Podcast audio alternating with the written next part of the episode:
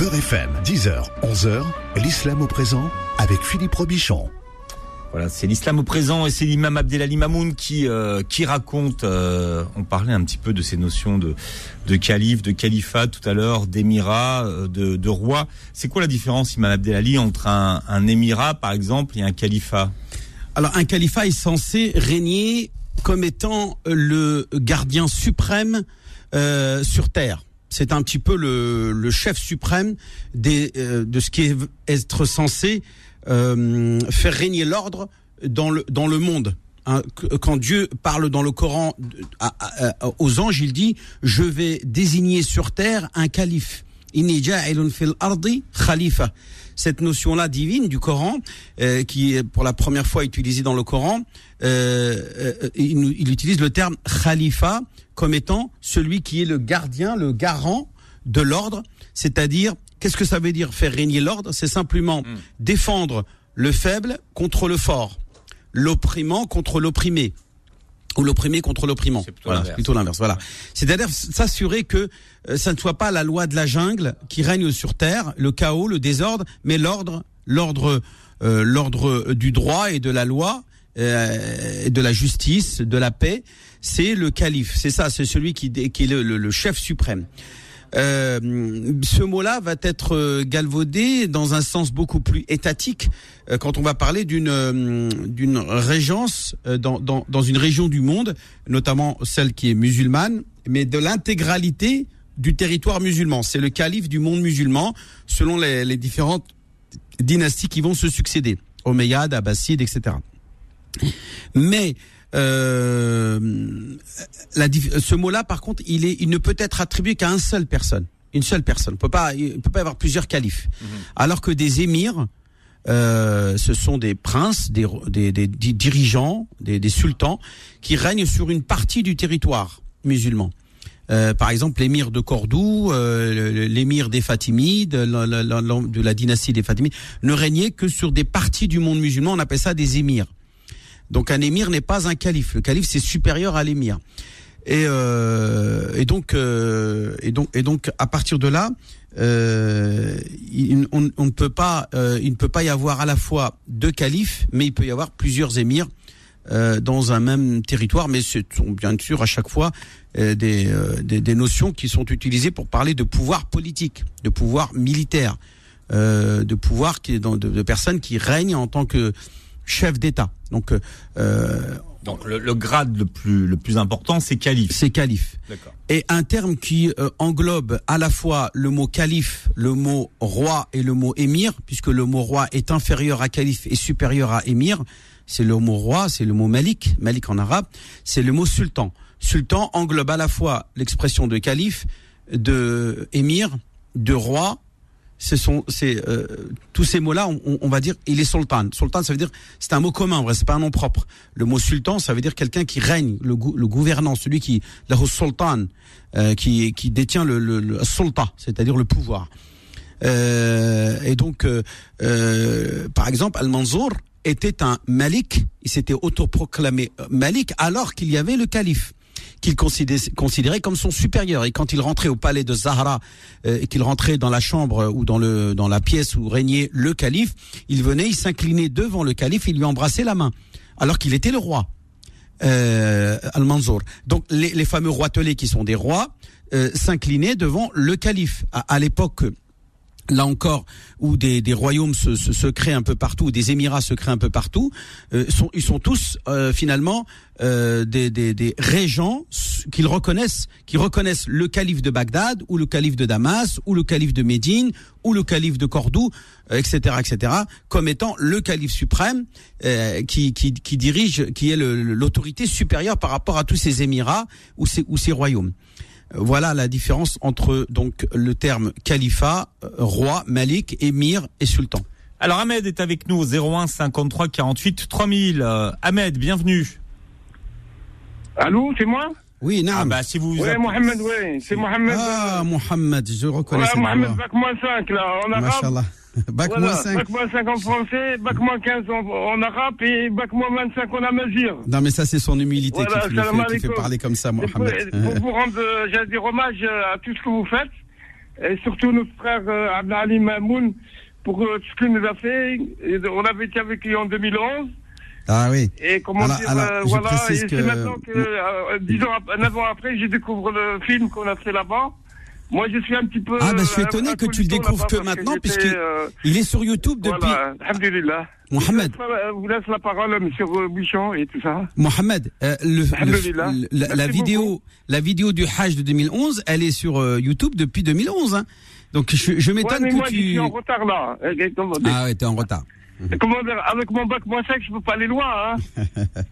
Ah bah là, si, si vous avez, si vous avez 10 ans de retard, ça va, c'est- bien, vous êtes à l'heure. voilà, mais quand même, j'ai pas, j'ai passé les, dix- j'ai pas passé les 10 ans. Hein. Alors ceux qui veulent effectivement Eh ben, retrouver cette vidéo de celui qui veut retrouver. Wa salam Inch'Allah, l'unité, et malgré les divergences euh, critiques, et, etc., etc. Il n'y a pas de critique, il n'y a pas de divin. Là, tu, tu nous mets un côté, un point noir là. le primaire, hein. Ouais, machallah. Allah fik, Assi Allez, Mohamed. À bientôt, et continuez. Et on vous soutient. Machallah, alik, shukran. Moi, dis-moi moi le premier. Voilà. Merci Mohamed Voilà. pour votre Bon, Parce qu'il y appel. en a qui sont un peu, ils, ils font des, plus ou moins des fatwas un peu autoritaires ou un peu polémiques et pour pas dire autre chose, hein, parce que là on est à la radio donc on reste calme. Hein. Ah Salam oui, non, non.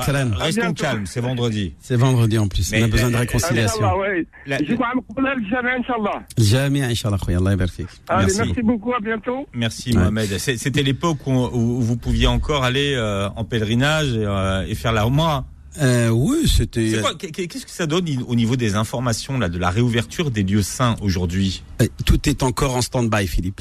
Tout est encore en stand-by. Il y a des signes de la part du gouvernement saoudien qui fait, qui laisse pré- pré- prédire que euh, les, les- le pèlerinage va s'ouvrir, mais de manière pas ouvrir, mais entrouvrir. C'est une petite entrouverture dans lequel va être bien sûr limité à un nombre très très restreint le nombre de pèlerins cette année. Donc il se pourrait qu'il y ait quand même un, un Hajj Un Hajj, mais euh, cette année. pour très peu de gens, Philippe. Ça sera quelques milliers seulement.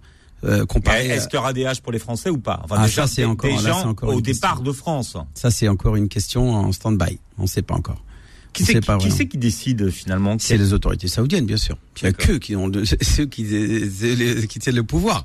Le, le- en Arabie, Enfin, nous avons un royaume qui s'appelle le royaume de saoudien, de la faux, famille parce de. que Hein les autorités françaises pourraient euh, peut-être aussi euh, ne pas accepter que les gens qui reviennent du pèlerinage bah, ils, ils soient iront en quarantaine. En quarantaine, vous voyez. Mais la France a bien déclaré que euh, elle va début juillet ouvrir les frontières ou à partir du 5, je sais plus combien juillet, quelque chose comme ça, euh, les frontières avec les pays euh, hors du territoire Schengen.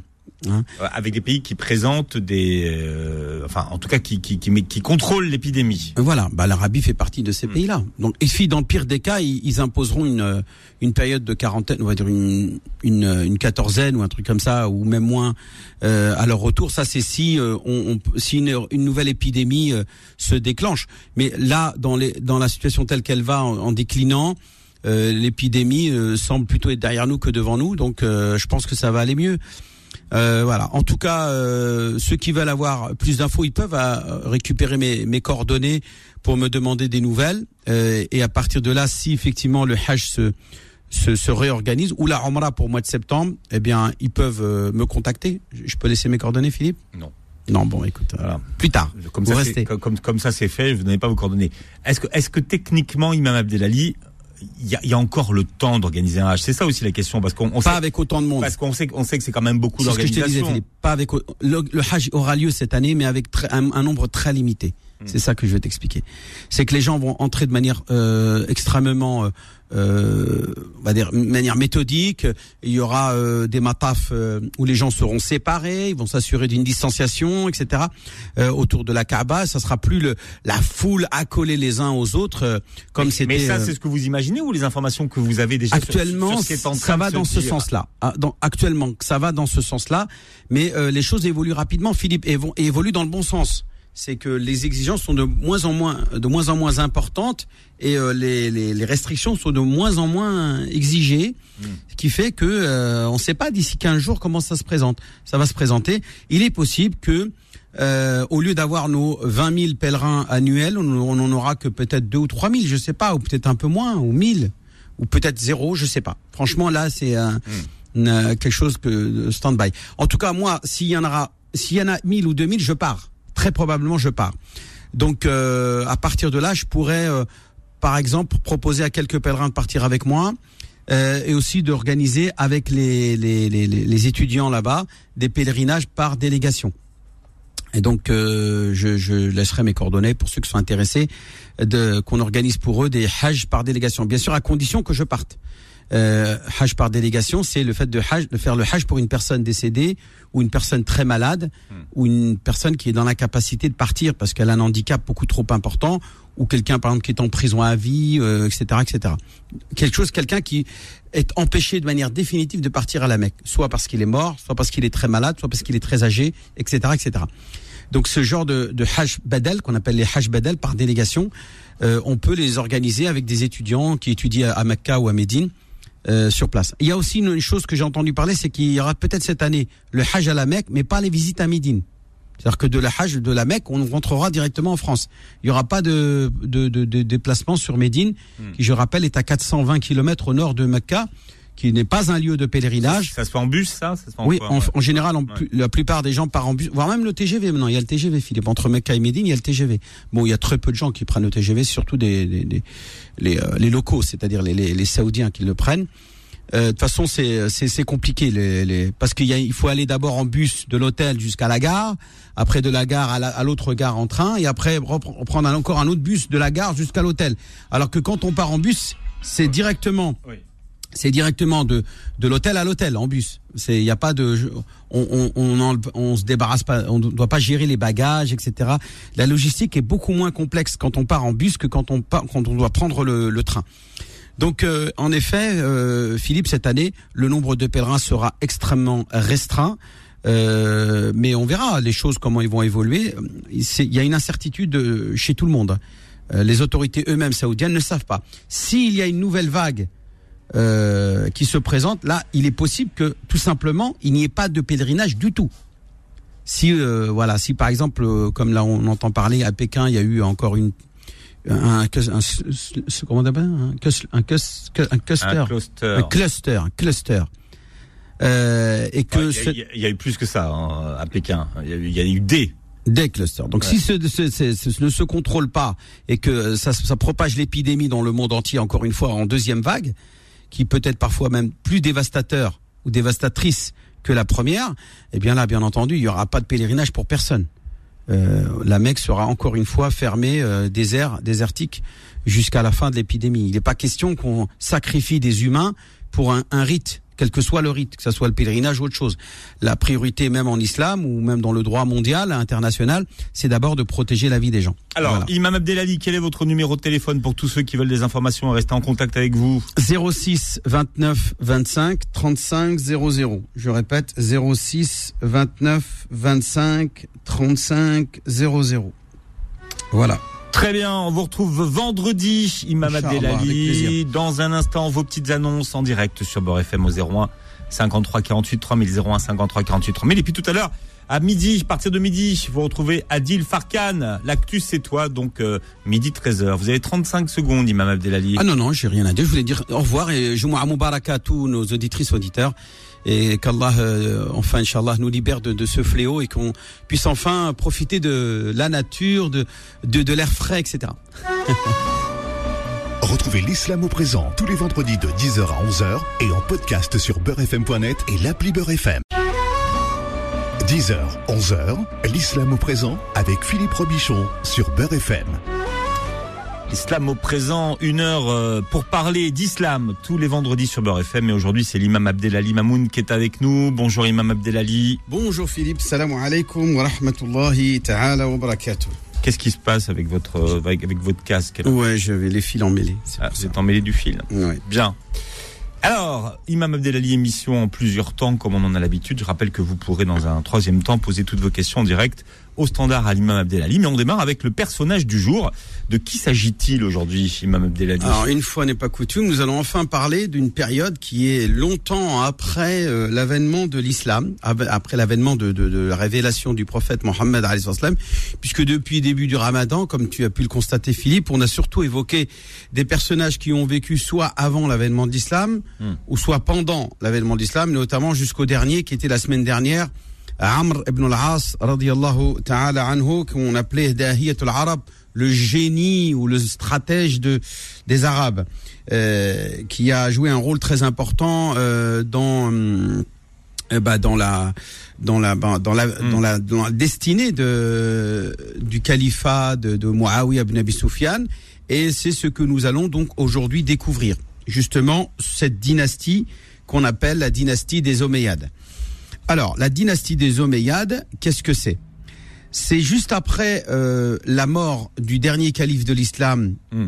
Alors on croit que c'est Ali ibn Abi Talib le dernier calife, mais non, ça n'est pas le dernier calife de l'islam. Le dernier calife de l'islam en vrai, c'est euh, alors pff, ça dépend ce- dans quel sens on va. Alors si on parle d'un- euh, au niveau régional, on va parler de Abdullah ibn Zubair qui était un calife musulman qui a régné à la Mecque euh, à l'époque où est-ce que déjà euh, Yazid, le fils de Muawiyah, était déjà euh, calife depuis plusieurs décennies.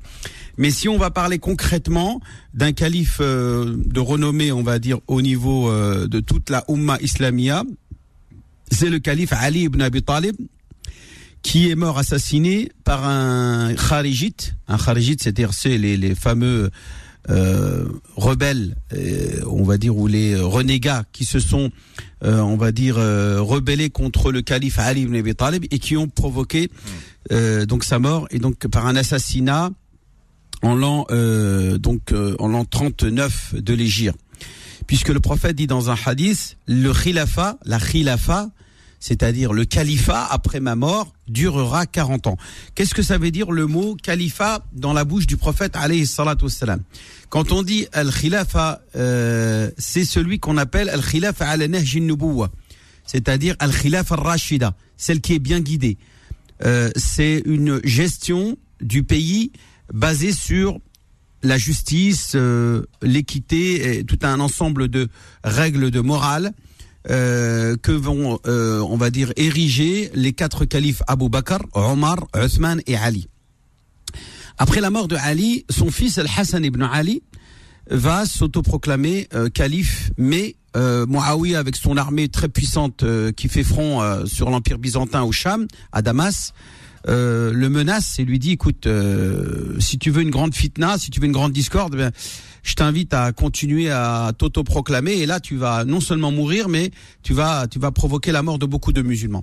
Donc sous la contrainte, El Hassan ibn Ali va abdiquer et va euh, léguer ce califat à euh, Muawiyah, donc qui est le premier calife de la dynastie des Omeyyades. Euh, et donc euh, le Hassan ibn Ali va se contenter de l'émirat, donc c'est-à-dire de euh, de statut de de de- d'émir, de, petit émir, de Walid sur la ville de Médine.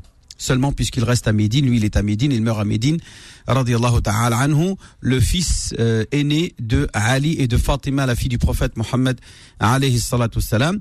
Euh, son frère Al-Hussein, euh, lui aussi va tenter de vouloir prendre le califat, mais il va être assassiné à Karbala, ce qui va euh, donner un, élan extrêmement important à la, mouvance chiite euh, euh, en, Asie, en Asie centrale et notamment en- en- dans l'Empire perse, l'ancien l'Empire perse, c'est-à-dire l'Iran d'aujourd'hui.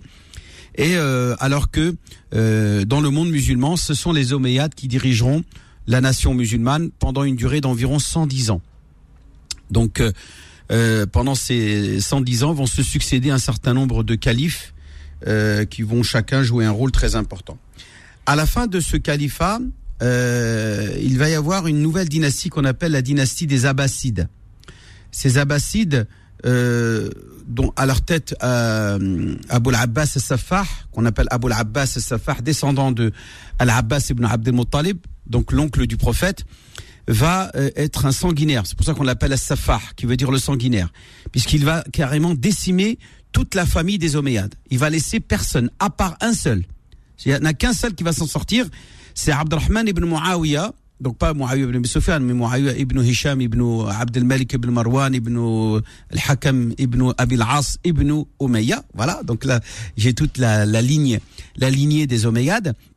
Donc ce Abdurrahman euh, va avoir va porter un surnom, on va l'appeler Abdurrahman al-Dakhil, c'est-à-dire celui qui va rentrer, Dakhil ça veut dire rentrant, celui qui rentre. Il rentre où ça? Il rentre en Andalousie. C'est lui qui va fuir l'empire abbasside, sanguinaire, on, les reconnaît par leurs leurs vêtements noirs et leurs drapeaux noirs, alors que eux, les Omeyyades, c'était plutôt des vêtements blancs et des drapeaux blancs. Ils se symbolisent la couleur de, des Omeyyades, c'était le blanc, alors que les Abbassides, eux, c'était la couleur noire.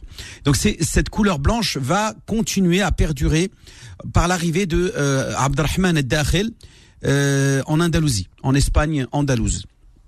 Et c'est dans cette Espagne andalouse qu'il va réussir à euh, faire, euh, faire perdurer l'empire omeyyade ou la dynastie euh, omeyyade, mais sous forme d'émirat et non pas de califat.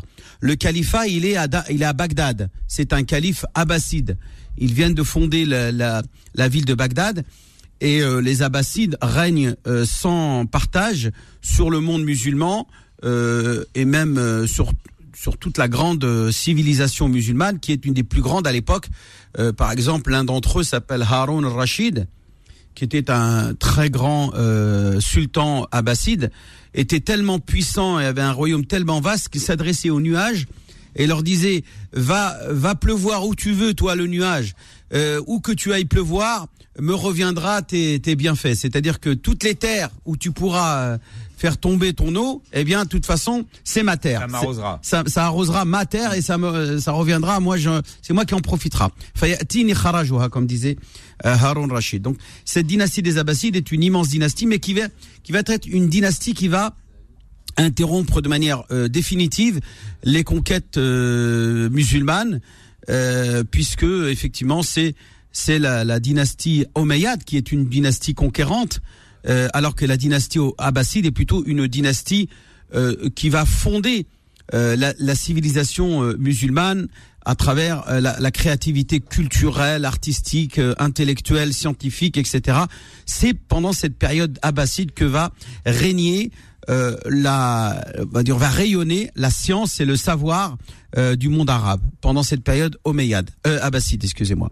Mais aussi omeyyade en Andalousie, puisqu'en Andalousie, euh, les, les, les, les, Abbassides n'arriveront pas à reprendre le pouvoir sur euh, ce, cette péninsule ibérique mm. euh, dans lequel va régner Abdurrahman ad-Dakhil et puis ses enfants petit à petit de génération en génération jusqu'à l'arrivée d'un personnage que l'on va évoquer aujourd'hui qui est notre personnage du jour qui s'appelle Abdurrahman III euh, pourquoi trois? Parce qu'il y a bien entendu avant lui Abdelrahman II, qui est son petit-fils, et son arrière-arrière-arrière, qui est le fameux ancêtre fondateur de la dynastie Omeyyade en Andalousie, Abdelrahman Dakhel, qu'on appelait aussi Saqr Quraysh, euh, l'aigle de, de, de. Quraysh, ça veut dire, c'est la tribu mécoise, puisque je rappelle que ce sont tous des Omeyyades. Euh, la tribu des Omeyyades est une très très grande tribu mécoise un petit peu rivale de celle des, des Hashimites, qui était euh, celle du prophète Mohammed sallallahu alayhi wa sallam. Alors pour euh, citer un personnage assez important que tout le monde connaît, notamment si vous avez regardé le film de Risala, le, le chef des, des Quraysh, c'était un Omeyyade, il s'appelait Abu Sufyan. Tout le monde connaît le personnage Abu Sufyan, qui était donc l'ancêtre des Omeyyades et de toutes ces dynasties Omeyyades qui vont régner d'abord dans le monde musulman euh, et qui vont être les conquérants jusqu'en Andalousie, jusqu'en France, jusqu'à même euh, Poitiers, puisqu'en l'an 732, euh, Philippe, à Poitiers, c'est Sulaiman ibn Abdel Malik ibn Marwan ibn al-Hakam ibn Abil As ibn Umayya, donc de la dynastie des Omeyyades, qui est le calife qui, qui ordonne aux, armées musulmanes de venir envahir la France, hein, que ça soit bien clair ce sont des Omeyyades. Mais bien sûr, ils sont repoussés par Charles Martel, tout le monde connaît l'histoire, euh, et qui vont donc jusque derrière les Pyrénées. Ils vont quand même rester dans le sud de la France, hein, plus de 150 ans à peu près. Euh, Marsala de Marseille, euh, même Nice, jusqu'à jusqu'à en passant par euh, Narbonne, euh, Toulouse, etc. vont euh, cette région de l'Occitanie vont être prises par longtemps vont être sous le siège de, de, de, des musulmans qui sont pour la plupart d'entre eux un mélange de berbères du Maghreb, un mélange de mawalides, les moualides, c'est-à-dire des Espagnols convertis à l'islam, et très très peu parmi eux sont des Arabes du, du Mashriq, c'est-à-dire du Proche-Orient. Donc, euh, euh, ce Abdurrahman al-Dakhil euh, arrive et prend le pouvoir. il est le fils de Al-Hakam. Non, il est fils de Muhammad ibn Abd al-Rahman ibn al-Hakam. Donc, il est le petit-fils de ce deuxième Abdurrahman. euh, son père s'appelle Mohammed, quand il vient au pouvoir, il, est, face à d'abord euh, une menace du nord, euh, le royaume d'Aragon, euh, à Saragosse, Saracosta, comme on disait, euh, le royaume de Castille, Bilbao, euh, Madrid, Valladolid, et tout ça sont au nord des régions qu'on appelle de la, de- du royaume de Castille, et plus à, l'ouest, le royaume de Navarre, avec sa ville Pamplume. Pamplume, tu connais Philippe Pamplume, le royaume de Navarre. Les, Et- les fêtes de et, puis encore le royaume de Léon, le royaume de Léon, qui est euh, donc euh, à la Corogne, etc., qu'on appelle euh, aussi après plus tard la région de Calice, euh, où il va y avoir ces fameux, euh, tu sais, les pèlerinages, euh, comment on appelle ça là? Les, Ces gens qui marchent là jusqu'à Saint- Saint-Jacques de Compostelle. et donc tout ça, c'est c'est cette région-là du nord de, de l'Espagne et qui va rester espagnole, chrétienne, euh, et donc euh, qui va constamment être en conflit avec le sud de l'Espagne, qu'on appelle l'Espagne andalouse musulmane. Euh, au sud de l'Andalousie, c'est le Maghreb qui est essentiellement composé de tribus berbères, euh, qui parfois sont euh, prises par euh, la dynastie des Fatimides et parfois repoussées par ces mêmes berbères avec l'aide de l'Empire omeyyade. Et à l'in- à l'intérieur même de l'Espagne and- andalouse musulmane, vous avez des rebelles, des renégats euh, qu'on appelle les Moualides. Ces Moualides, très peu de gens les connaissent, ce sont finalement des Espagnols de souche qui refusent, euh, Philippe, euh, euh, de se soumettre à, à des Arabes venus du Mashriq et disent que l'Espagne est à nous. C'est nous les vrais Espagnols parce que nous sommes de- d'Espagne, nous sommes les Espagnols de souche. Donc ces Moualides vont euh, à la tête, par exemple, de Omar ibn Hafsoun, euh, semer énormément de désordre et vont se rebeller contre ce calife qu'on appelle euh, Abdurrahman numéro 3 ou Abdurrahman ibn Nasser, euh, An- Abdurrahman al-Nasser ibn Muhammad. Donc ce Abdurrahman III euh, va euh, mettre un, euh, un terme à cette rébellion des Moualides, des Espagnols de souche convertis à l'islam, et il va euh, aussi euh, très affaiblir les, les trois royaumes ou les quatre royaumes du nord qui sont divisés entre eux, qui se pouillent le royaume d'Aragon, le royaume de Castille, le royaume de Léon et le royaume de Navarre. Donc quatre royaumes au nord qui se qui se qui se pouillent entre eux et qui provoquent l'affaiblissement de l'empire chrétien d'Espagne. Euh, et donc Abdurrahman al-Nasser va profiter de cette période de, de rayonnement pour euh, d'abord euh, promouvoir la science et le savoir. Il va d'abord financer euh, énormément de, de centres scientifiques. D'abord la grande mosquée de Cordoba, il va la, il va la rénover, il va la- l'agrandir. Actuellement, la grande mosquée de Cordoba, tout le monde la connaît, à Cordoue. Euh, et ça va être un, centre, une université islamique qui va former énormément de grands savants, dont Averroès par exemple. Tout le monde connaît Averroès. Euh, D'autres connaissent un peu moins le grand exégète Abd al-Barr al-Qurtubi, euh, Abu Bakr ibn al-Arabi, le faqih malikite, euh, etc. Euh, toute cette dynastie de savants euh, et de générations de savants musulmans vont régner grâce à ces califes que sont Abd al-Nasser, euh, Abdurrahman al-Nasser et même son fils Al-Hakam ibn Abdurrahman puisque même son fils euh, Al-Hakam ibn euh, Abdurrahman va lui aussi euh, propager la science à tel point qu'écoute bien Philippe, dans rien que dans le palais, puisqu'il va construire un palais qui s'appelle Azahara, il va y regrouper, Philippe, écoute bien, 400 000, 400 000 ouvrages. 400 000 ouvrages. À l'époque, il n'y avait aucun endroit au monde où il y avait un, regroupement de connaissances aussi important. Même la grande bibliothèque de Zahiri à Damas ne, comptait que quelques centaines de milliers, mais c'était moins que 400 000, euh, celle de, Cordoue. Euh, ou même à Bagdad aussi, avant l'arrivée des Mongols, qui était une ville euh, dont la capitale du savoir de la dynastie des Abbassides.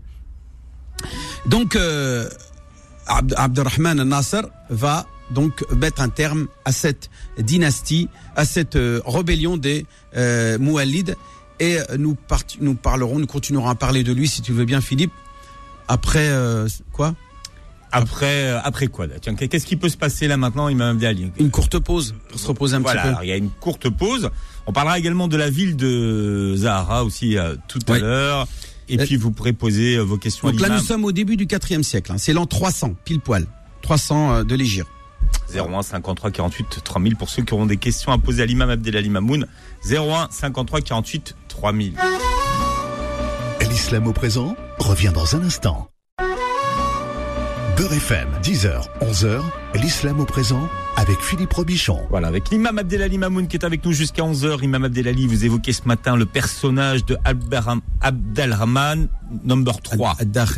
Euh, non, pas Al-Nasr. Lui, il s'appelle Al-Nasr. Non pas confondre avec Abdelrahman Al-Dakhil qui est le, le Saqr Quraysh. Mais c'est le, 3, Abdelrahman 3. Voilà, c'est là. Alors, je dis bien ne pas confondre avec le Abdelrahman 1 qui lui le conquérant de, de l'Andalousie, mais pas conquérant d'une Andalousie euh, non musulmane. Hmm. Il est conquérant euh, dans une Andalousie qui est euh, déjà sous l'empire omeyyade, mais parce que l'empire abbasside vient de se soulever contre l'empire omeyyade, et, les, et le seul personnage qui va, on va dire, on va, qui va donc survivre face à ce soulèvement et cette comment on appelle ça une ah, une mutinerie comment ça une une mutinerie oui, une rébellion une rébellion des, Abbassides contre les Omeyyades.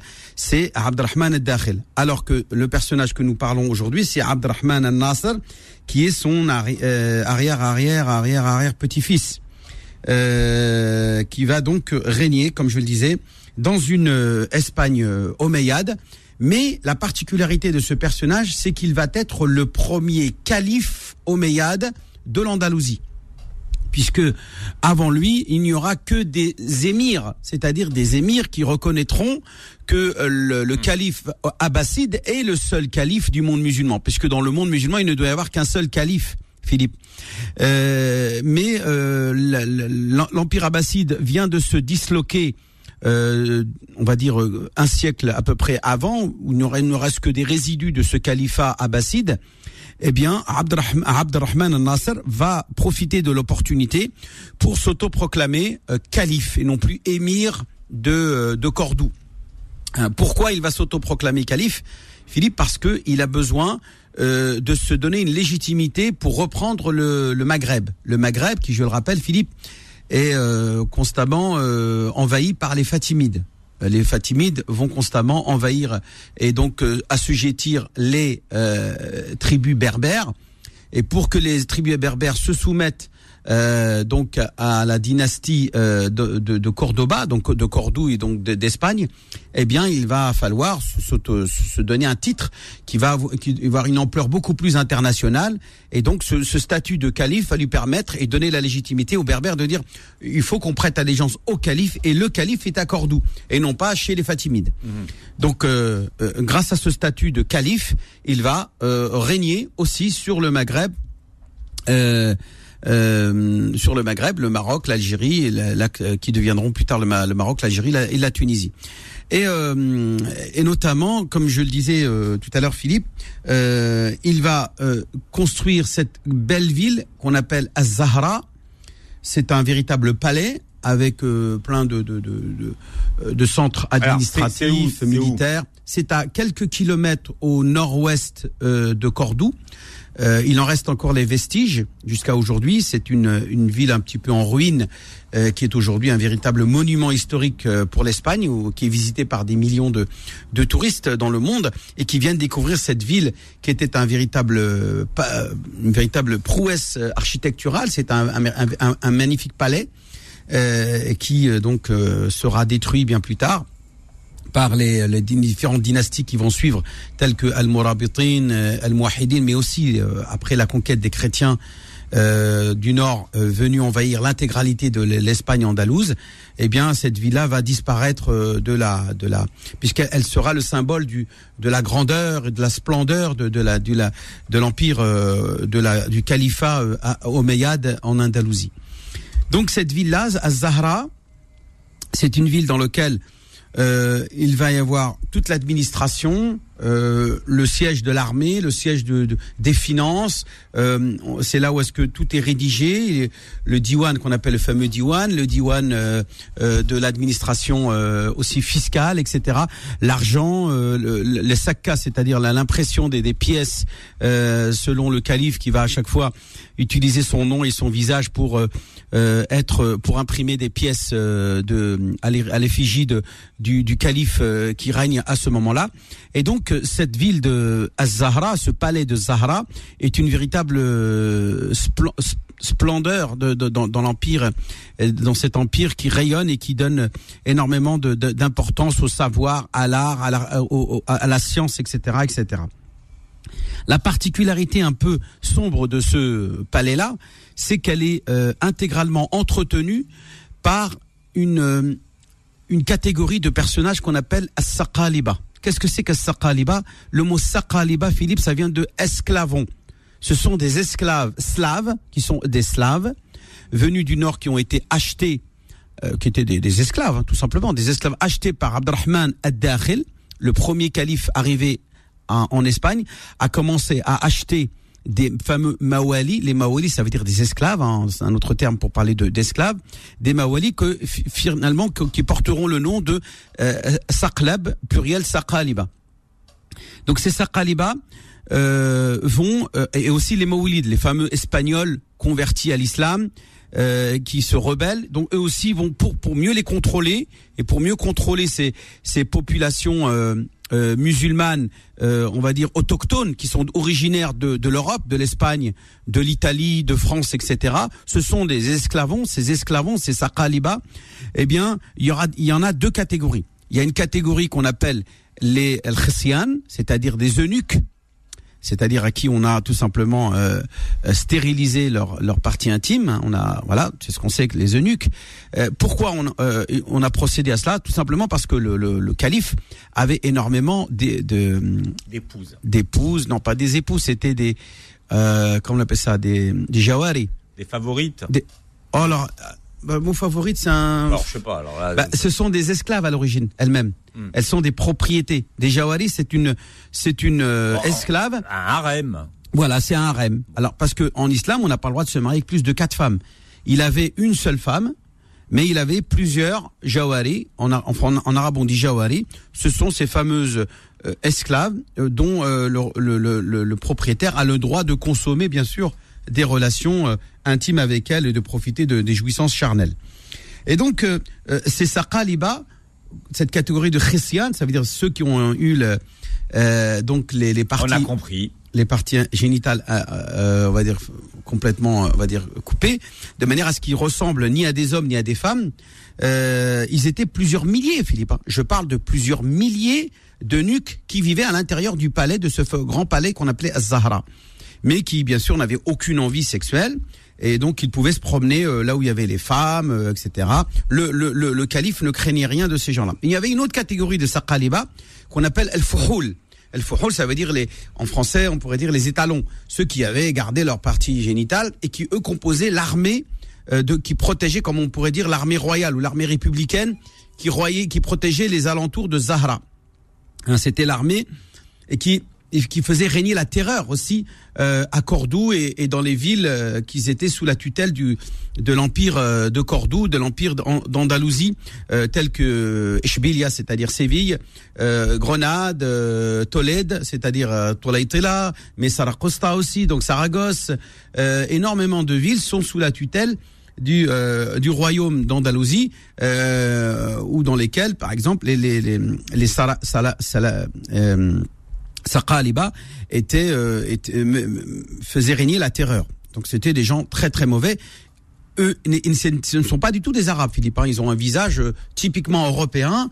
Ils sont d'origine slave ou origine d'Espagne ou d'Italie ou de France, et ils sont intégrés dans cette armée, dans cette dans cette sorte de, un petit peu comme les génissaires. Tu sais, on parle aussi euh, dans euh, le sultanat musulman euh, de Turquie des génissaires qui sont eux aussi l'armée qui va protéger le, royaume ottoman et qui sont composés essentiellement d'Européens venus de Russie, d'Europe de l'Est, etc., voire même de l'Europe de l'Ouest.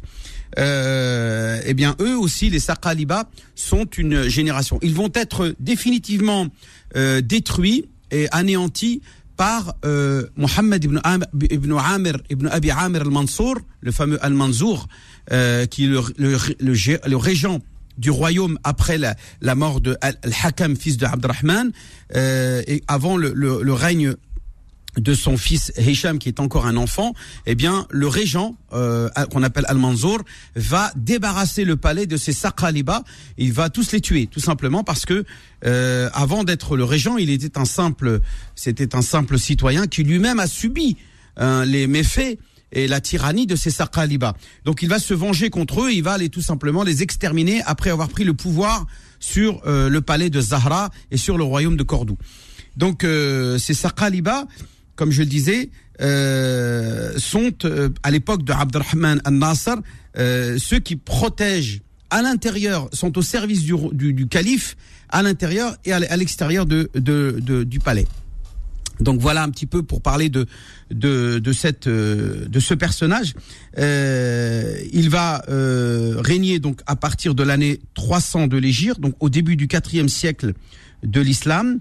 Euh, il est donc le premier calife omeyyade. C'est pour ça que j'ai voulu parler de lui parce que euh, depuis le début, on parle des califes du prophète, ceux qui ont succédé au prophète. On parle des califes omeyyades qui ont régné euh, dans le monde musulman, dans tout le monde musulman, et qui sont des fameux califes conquérants, qui ont été suivis par les califes abbassides, qui vont eux donc plutôt propager la civilisation, le savoir, la culture musulmane et la civilisation musulmane à travers le monde. Et euh, finalement, les, le fameux calife, premier calife Omeyyade, qui est Abdurrahman al-Nasser, euh, qui va régner à partir de l'an 300. Euh, quelques décennies plus tard, c'est la fin du royaume du califat de, de, de, Cordoue et va être remplacé par les fameux roitelets, ces fameux Moulouk Tawa'if, qui vont diviser et disloquer totalement en 12 roitelets c'est-à-dire trois, douze petits royaumes, euh, chaque ville euh, devenant un royaume. Par exemple, le royaume de Palanza, euh, Valence, le royaume de Morsi, le royaume de Grenade, le royaume de Cordoue, le royaume de Tolède, le royaume de de, de Chbilia, Séville. S'il y a un royaume, il y a un roi. Il y a un roi, voilà, il y a un roi. Il se autoproclame Malik. Il se dit Malik. Attention, je dis bien Malik. Pourquoi tout ça? À cause de Abu Mohammed ibn Abi Amr al-Mansour, qui lui va s'autoproclamer roi alors que le calife Hisham est vivant. Mais Hisham, qui est un enfant et qui a grandi euh, dans, la, dans, dans, le luxe et la luxure et dans le confort, n'est pas un roi à la hauteur. Et il va laisser Al-Mansour régner alors qu'il est, alors qu'il est lui-même euh, déjà un, un, un, grand, un grand calife. Il est le calife des musulmans, mais c'est un calife euh, chiffon qui n'est pas capable d'assurer son, son rôle de calife. Et c'est Al-Mansour qui va prendre la régence en tant que roi. Et cette notion de royaume euh, euh, qui va être, euh, on va dire, qui va se supplanter au, à la notion de califat et qui va donc provoquer la dislocation du royaume de, euh, de, de la dynastie des Omeyyades en Andalousie et disloquer le monde musulman. Heureusement, les Almorabitin, les Almoravides, euh, quelques euh, siècles plus tard, à peu près deux, deux ou trois siècles plus tard, vont rétablir de l'ordre et réunifier euh, l'Espagne et le, et, le Maghreb. Euh, ils vont être remplacés par les Almohades, Almohades les Almohadines, Almohades, euh, qui, bien sûr, ça sera eux la dernière dynastie qui va régner en Espagne, à Grenade, avec la dernière tribu qu'on appelle les Nasrides ou Banu Ahmar, qui vont perdre Cordoue en l'an 1492 après Jésus-Christ, c'est-à-dire en l'an au sixième siècle après l'Égypte et euh, ça sera donc la fin de la dynastie de la présence des musulmans en Espagne puisque à partir de là c'est euh, le royaume chrétien euh, l'inquisition inquisitoire on va dire ça comme ça qui vont totalement décimer non seulement le royaume mais en plus la population musulmane et juive aussi vont être victimes de ce royaume là Bien, et dans un instant, vous poserez vos questions à l'imam Abdelali Mamoun. Je rappelle le numéro du standard de l'islam au présent, 01 53 48 3000. 01 53 48 3000. L'islam au présent revient dans un instant.